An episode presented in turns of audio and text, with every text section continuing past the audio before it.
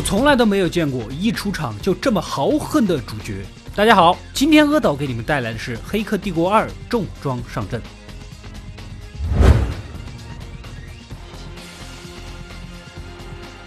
在上一部里，机器人占领了整个世界，人类节节败退。于是乎，不知道哪位专家想出了个馊主意，将整个天空染黑，寄希望于机器人失去太阳能而失去动力。不过很快，机器人发现人类的生物电能和身体热能同样能用于能源供给。在占领地球之后，将所有人类插上管子泡在血池里，为了让其有一个丰富的精神世界，给人类大脑传输电子信号，建立了一套虚拟的矩阵啊，也就是我们现在所看到的世界。我们的男主尼奥认识和突破了自己，担负起了从母体拯救更多人类的责任。现在的他非常的强大。这个时候呢，其他反抗军的舰长带来了噩耗：人类最后的栖息地西安已经被机器人发现了，正在用巨大的机器钻头打洞。预计三天后，所有的幸存人类就完犊子了。船长们在线上矩阵里开会。此时，无敌般的男主充当保镖，还没有怕谁的，几下就把追来的特工给打倒。啊，飞船回到阔别已久的西安，这是一座深入地底的钢铁包围的城市。人类垂直居住于各个房间里面，能活着就不错了，根本就不奢求什么阳光大地、河流山川呐。这边的军事指挥官正在抓紧布防，而今晚正好是一年一度的狂欢日。孟菲斯作为屡立战功的舰长，不仅业务能力强，热场功夫也是不差。一番鼓舞人心的演讲，将场子的情绪调动到了极点。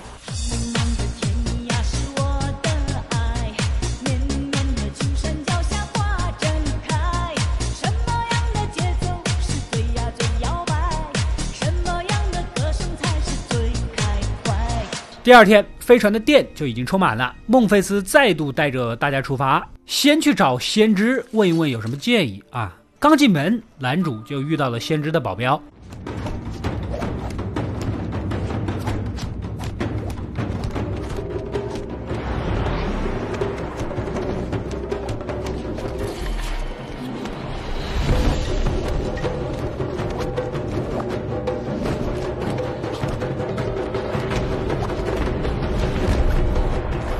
跟他过招能到这份上的，恐怕你也真的是那个救世主啊！保镖带着他穿过一条长长的走廊，这里就是矩阵的后门入口，每一扇门都可以直通程序员想去的地方，而程序员当然是建立矩阵的人呐。先知果然是在这里等他，先知不是人类，他也是系统的一个程序。但似乎啊，并不是站在系统的那一边。关于他存在的意义，男主问了半天也没问出个所以然。临走前呢，先知告诉他，如果想要救西安，就要找到系统的核心。找核心就必须要找到锁匠，才能打开大门。锁匠也是矩阵的一个密码程序啊。说完就麻溜的走了。原来特工史密斯追踪了过来，在上一集里爆炸的他呀，似乎受到男主的影响，发生了异变，可以像病毒一样自我复制。更重要的是，他似乎已经不再受控于系统，而是为了自己。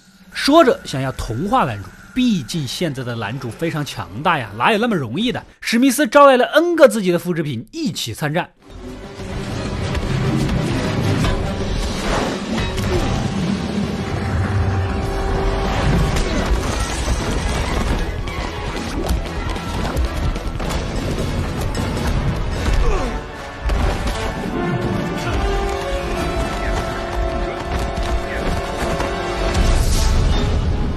这也太缠人了，打不死也打不完，不陪你玩了。男主直接飞走，锁匠在哪儿谁也不知道，除了举着你无所不知的背头哥，他呀相当于系统的检索程序，就像是搜索引擎啊，没有他找不到的东西。但这个人满嘴跑火车，绕来绕去，根本就不会帮忙，他也没理由帮忙，直接将孟菲斯他们呀打发走了。三个人还在电梯里纳闷儿啊，先知预言说了，在这个时间来这里就一定会得到答案，这不会错呀。没想到下去的中途，电梯门打开了，原来是背头哥的妻子。他早就看不惯这背头哥明里暗里的乱搞女人呐，所以他的要求很简单，只要男主跟他接吻，再给他一次那种恋爱的感觉，就带他们去找锁匠。这个要求我完全可以无条件满足，而且要多少有多少。只见两个人亲到了一起。身为男主的女朋友，这个女主啊，为了大局也是强忍着怒火，带着三人来到地下室。这里果然关着老锁匠。墙壁上全是一串一串的钥匙，看来你这些年忙得很呐，啊，一天天没闲着呀。正要出去，这背头哥匆匆的带着人就赶了过来。男主挡在前面，让他们先跑，自己断后。啊，双方直接械斗起来。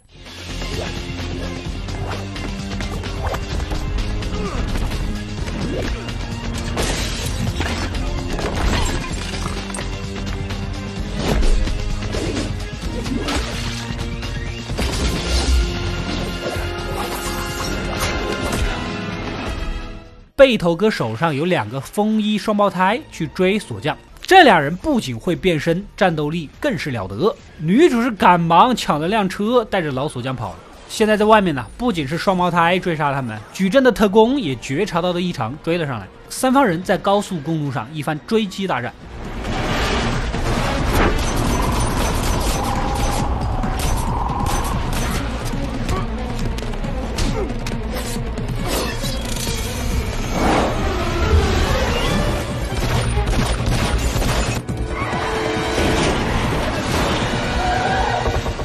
这车都打成马蜂窝了，孟菲斯决定断后，让女主带着锁匠骑摩托离开。接着等双胞胎兄弟开车过来的时候，一个闪避躲过，反身就是直接打油箱，将双胞胎炸上了天空，双飞了。特工那边也是绝，反正他们是不会死，准备用两个大货车相撞，把这一群人包括锁匠全部撞死，也就解决了问题。这就相当于电脑里面直接把他们都删除。就在关键时刻，男主及时赶到。将锁匠和孟菲斯拎走。老锁匠呢，将系统大门的结构一五一十的交代了。在一栋保卫森严的大楼，有无数的门，而他的钥匙可以打开那扇特别的门，进入核心。但是大楼里只要有任何风吹草动，就会触动警报，然后整栋楼直接爆炸，灰飞烟灭。所以无法强攻，只能悄无声息的潜入。切断警报就需要切断半个城市的电路，而备用电路也需要人破坏啊。之后有三百一十四秒的时间，核心的大门只有救世主可以打开。这么说来，另外两艘飞船也需要参加了。男主一个人不是不能打，是怕缠上的时间来不及。黑妹船长呢，按计划把发电站给炸了，但备用电源依然没有断开。原来呀，另一艘飞船被机械乌贼给攻击了，一船人死光了都。如果男主一开门，整栋楼爆炸，全部 over 了。不过幸好走到一半，竟然遇到了史密斯，又跟男主打上了。女主趁这个机会赶紧进矩阵顶上去关闭备用电源，总算在最后一刻关掉。而锁匠随后打开了门。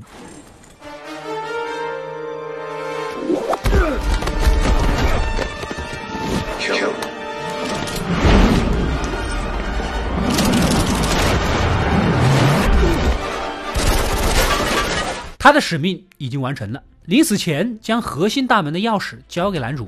真正的大门呢，只有他自己亲手打开了。终于进入到了系统的核心，眼前是一个白发的老翁，他是整个系统的构架师，矩阵就是他的杰作，而他呢也道出了一切。矩阵已经经过了六个版本，前几个版本全部失败，甚至包括人人平等、人人富有的伊甸园模式。在研究了人类的历史之后呢，构架师意识到人类先天性的缺陷，无论如何都会把自己给毁灭掉。而有一个专门研究人性的程序，似乎找到了人类安定的方法啊！这个程序就是先知。于是乎，他们两个人共同设计了这个类似于人类自我循环回收系统。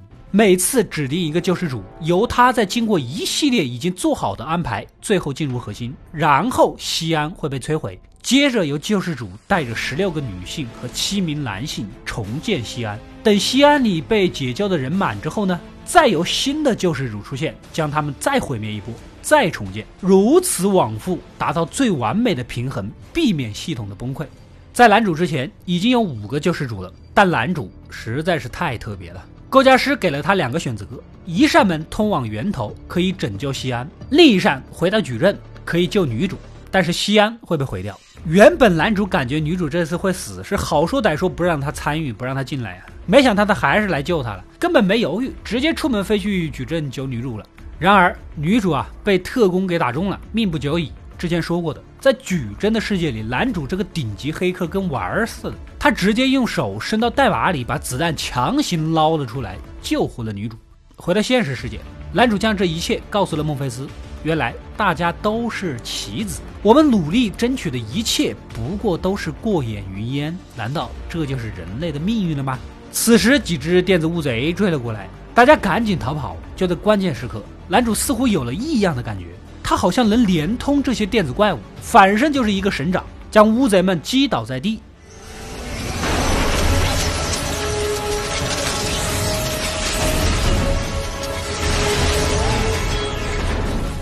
这是什么掌法？接着自己也晕了过去。如果男主是特意被系统创造出来的救世主，那么他也属于系统的一部分，当然是有一定的能力能控制这些乌贼了。未来的局面不简单呐。那么《黑客帝国二》的故事到这里就暂时结束了。在下一座里，机器人的乌贼大军蜂拥攻击人类的大本营西安，人类集中所有的防御力量，准备抵挡这最后一刻。这场人机大战呢，是无比的精彩呀！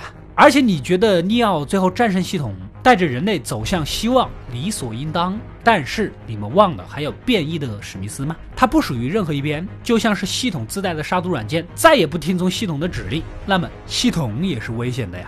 最终三方人如何归属？人类到底能不能打破既定的设定活下来？只有在第三部里揭晓答案了。喜欢本期视频的小伙伴，请点点关注，点点赞，收藏一下吧。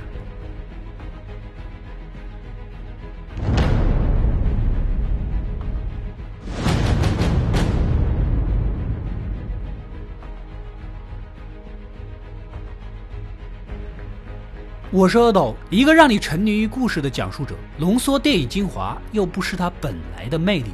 扫描二维码，添加我的微信号，除了能第一时间收到推送，更有独家解读的视频等待你的发掘。扫描它，然后带走我。